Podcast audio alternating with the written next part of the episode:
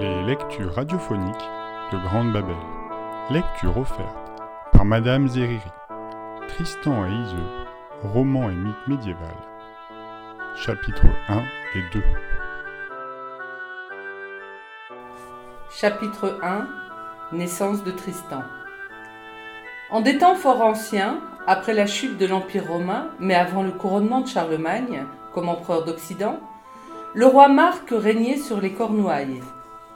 Il résidait tantôt à l'Ancien, manoir situé dans la paroisse de Saint-Sanson, tantôt dans la ville forte de Tintagel, dont le port s'ouvrait sur la côte occidentale de la Cornouaille. Marc était issu d'une antique lignée.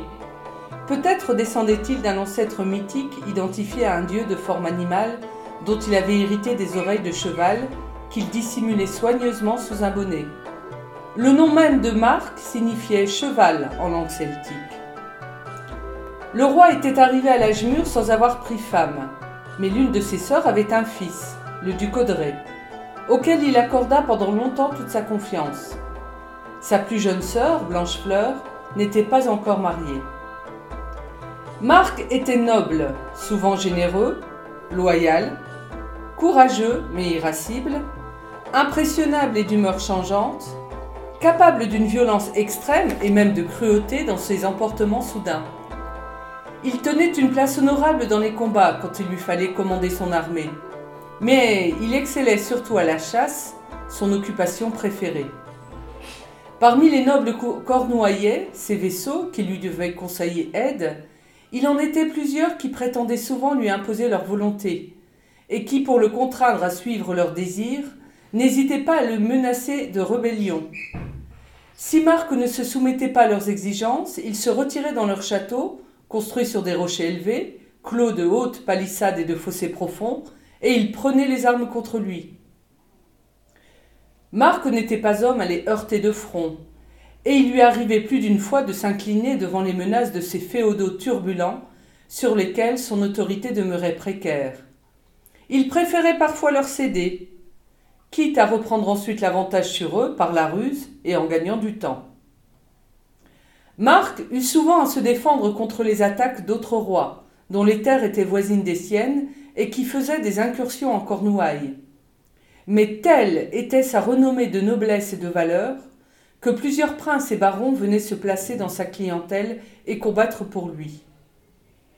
Tel fut le cas de Rivalen, fils du roi de Launois. Il avait si fière allure et se distinguait par de tels exploits qu'il retint l'attention de Blanchefleur, la plus jeune sœur de Marc. Elle était belle et gracieuse, de noble maintien, louable et désirable entre toutes, courtoise et bien enseignée.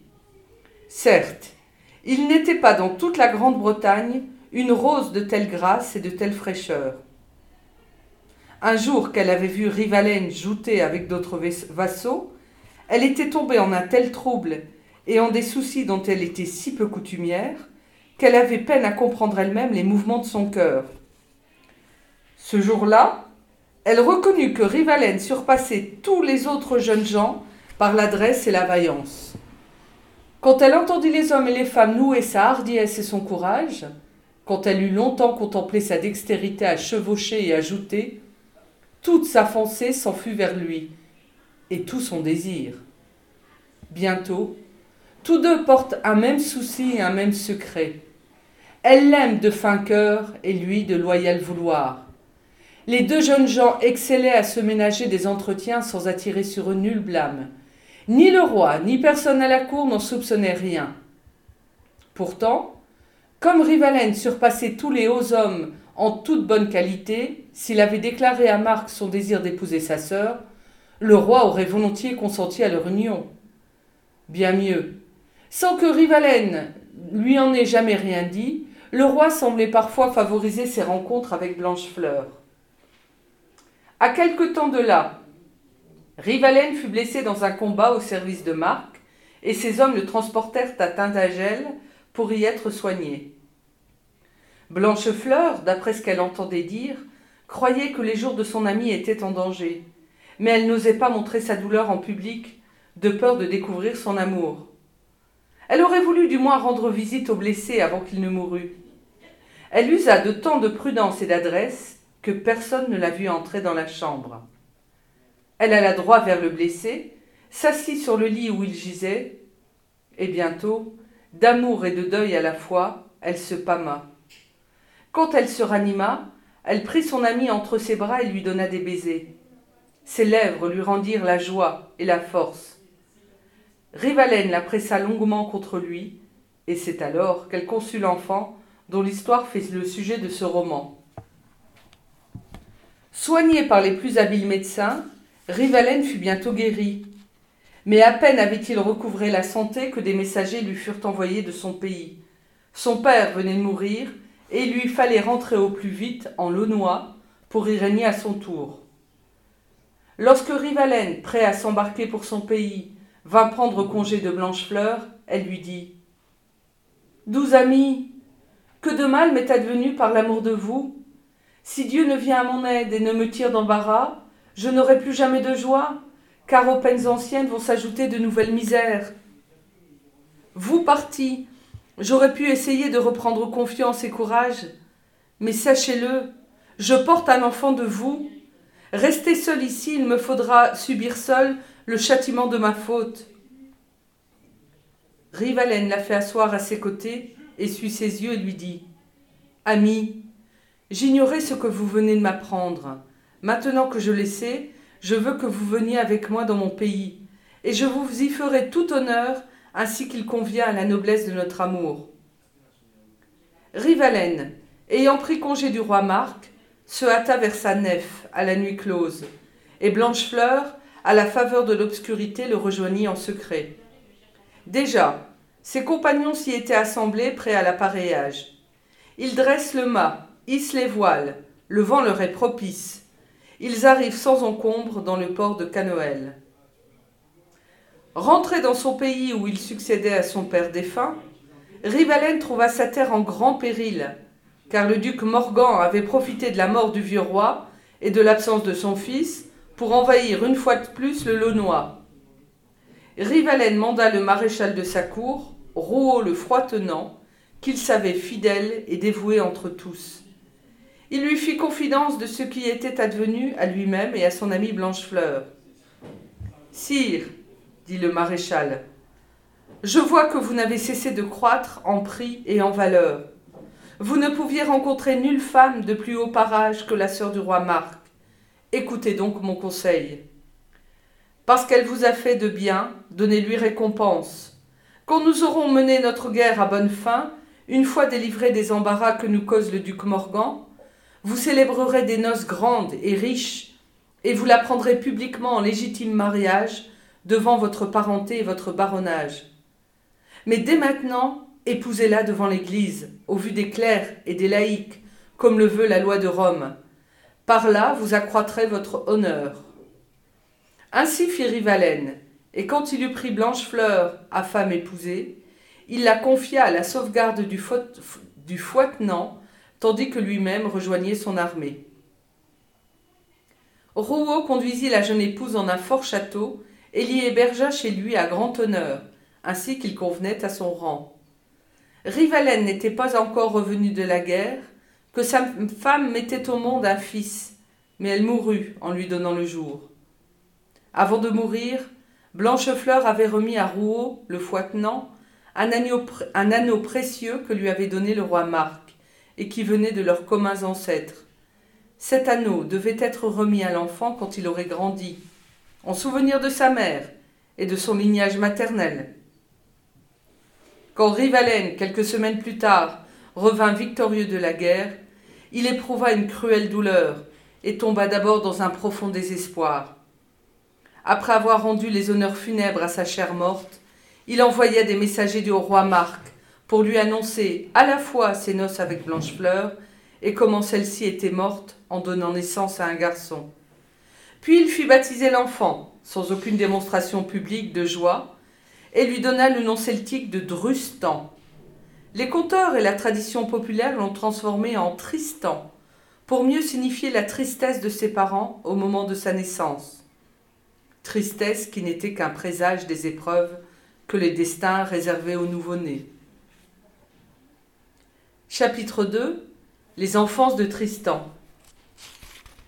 Tristan, durant ses premières années, fut nourri par des servantes dans la maison de son père.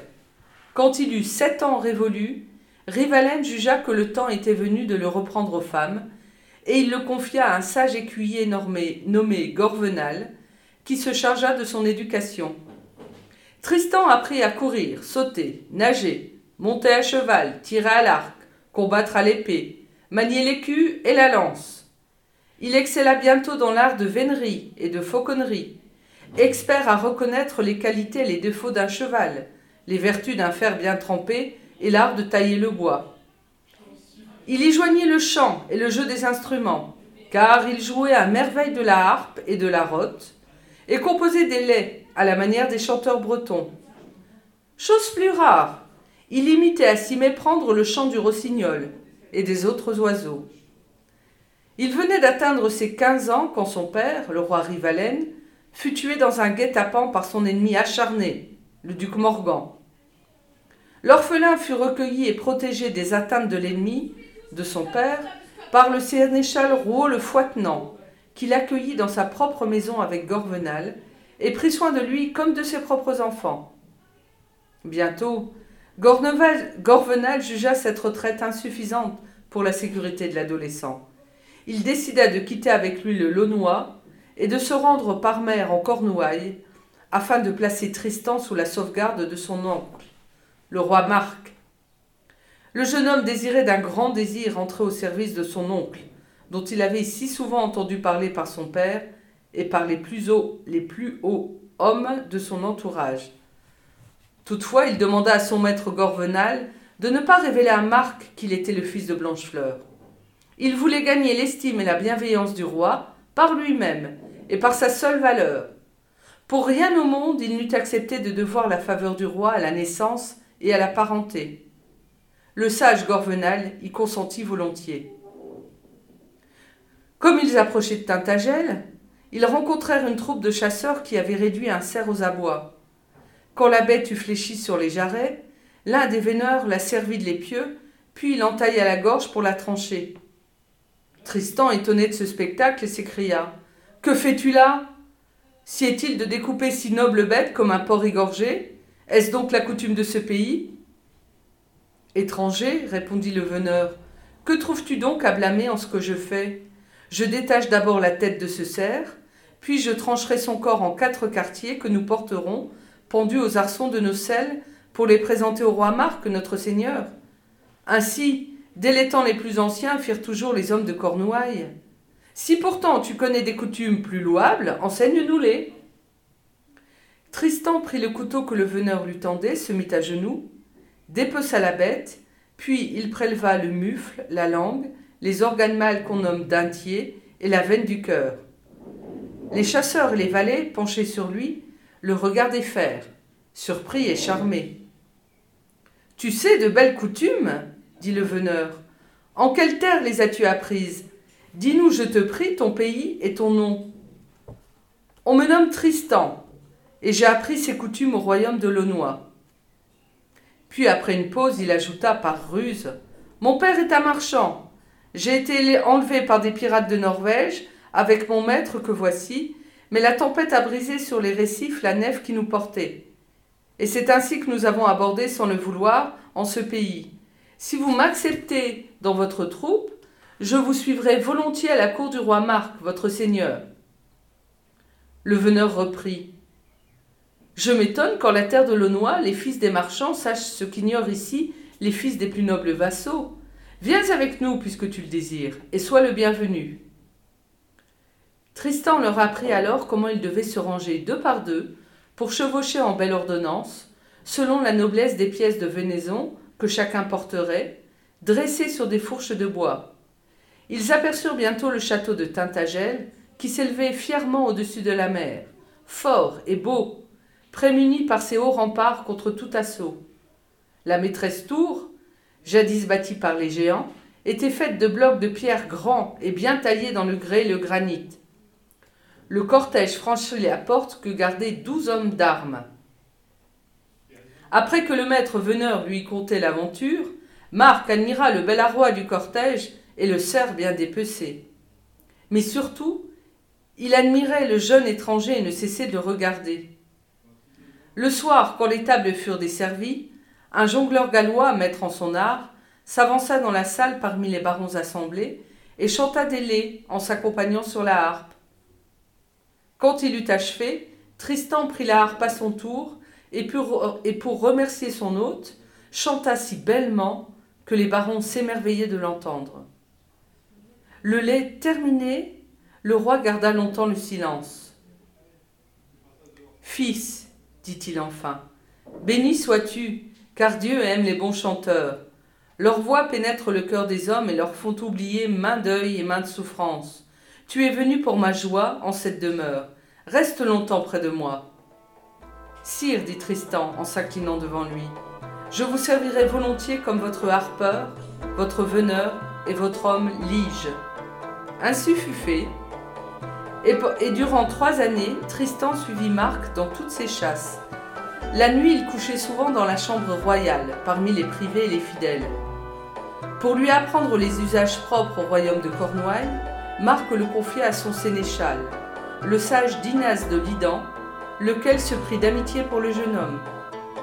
Quand Tristan atteignit sa vingtième année, Marc lui fit don d'armes magnifiques et lui assigna l'un des plus hauts rangs dans son armée.